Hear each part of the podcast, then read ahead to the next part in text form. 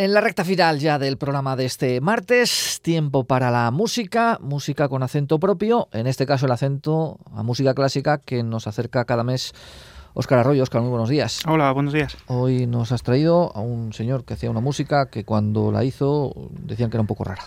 Sí, bueno, eh, eh, como todos los buenos artistas que aportan algo a la historia de la música o a la historia del arte, pues eh, siempre esas aportaciones normalmente no son recogidas con, con, eh, cariño del público seguramente hasta, hasta... Hay que acostumbrarse a eso. Exactamente, luego afortunadamente todo va a su sitio y el, el mérito de esta gente que, que aporta, que enriquece la historia, pues les pone, les pone en su sitio. En este caso estamos hablando de, un compositor británico, Benjamin Britten, un compositor que seguramente hemos oído últimamente mucho en la radio y en, seguramente incluso visto en la televisión. Afortunadamente le han dedicado un poco de tiempo ya que este año se cumplían 100 años de su nacimiento y precisamente nació un día de Santa Cecilia. Por eso en torno ahora a las conmemoraciones de Santa Cecilia este año, del 22 de noviembre, pues han florecido por doquier los conciertos con música de Benjamin Britten y la verdad es que muy justamente porque es un compositor con una imaginación y con una personalidad musical y personal enorme y creo que bien lo merece.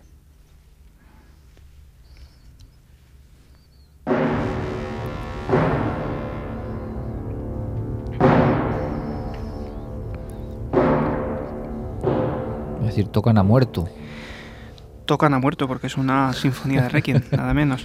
Efectivamente, eso que escuchamos es el, el lúgubre arranque del Dies Irae, del segundo de los movimientos de la sinfonía de, de Requiem. Eh, Britten escribió, aparte de esta sinfonía de Requiem, su opus 20, escribió una obra muy célebre, la, su propio Requiem, el Requiem de guerra. era una persona muy pacifista durante toda su vida y de hecho fue un activista de contra la contra la guerra, contra las desigualdades sociales y demás. Entonces, como pacifista convencido, pues el tema de la guerra y de la violencia estuvo muy presente en su música. Es curioso que un compositor con la sensibilidad que él manifestó para estos para este género, para este tipo de música oscura, también fuera especialmente sensible para, la música brillante, para las eh, quinta esencias y las, las eh, digamos, finuras de la, de la música, por ejemplo, polifónica, de la música vocal, de la música de coro. Era un compositor, como digo, muy permeable, muy sensible y con una capacidad muy grande para, comprender cómo, cómo componer para, para voces.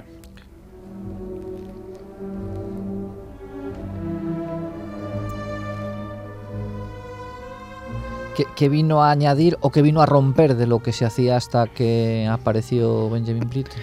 Pues eh, Britten eh, no rompió con la tradición en el sentido de que su música es, es, tonal, se basa en los moldes, en los parámetros, digamos, o en las, los esquemas de la música tradicional europea, pero supo crear, eh, tener una personalidad muy propia con sus armonías, como estamos escuchando, una disonancia muy, muy bien pensada, con una transparencia en las texturas, con una elegancia también en el discurso, eh, un poco pues como son los británicos. Él era muy británico, de hecho es, es, considerado seguramente el compositor británico más importante del siglo XX y recogió la herencia de otros grandes eh, compositores británicos como el propio Henry Purcell allá por, por el barroco.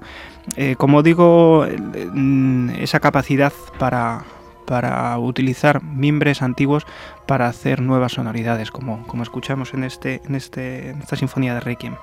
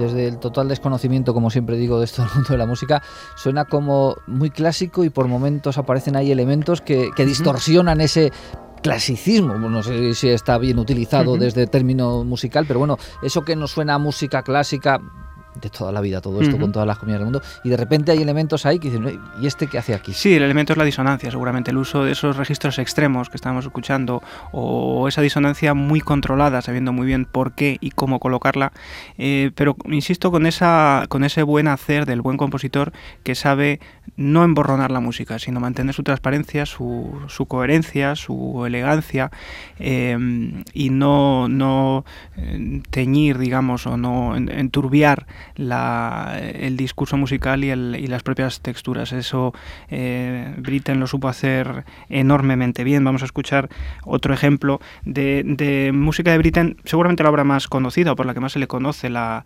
el, Peter Grimes, una ópera que escribió él de, de, tema marino, de tema marinero, con los marineros. Vamos a escuchar algunos de los interludios que, que, jalonan la obra en puntos intermedios, eh, que nos evocan esa sonoridad de las, de las velas, del aire, ¿no? de, los barcos surcando el mar.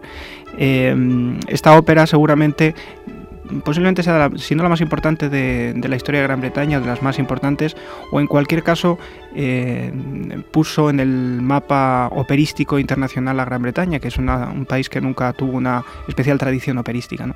Entonces, este amor por la por la voz y también por la libertad, porque esta música suena una música libre, ¿no? Me recuerda un poco esto de la canción del pirata de Espronceda, ¿no? Ese, canto a la libertad.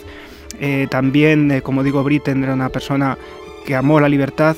Eh, estuvo durante toda su vida junto al que fue su pareja, un cantante, Peter Pierce, y esa condición también tuvo mucho que ver y creo que, que, se aplicó mucho a su música y hoy gracias a Dios pues podemos disfrutarla con, este, con esta elegancia que él sabe como nadie.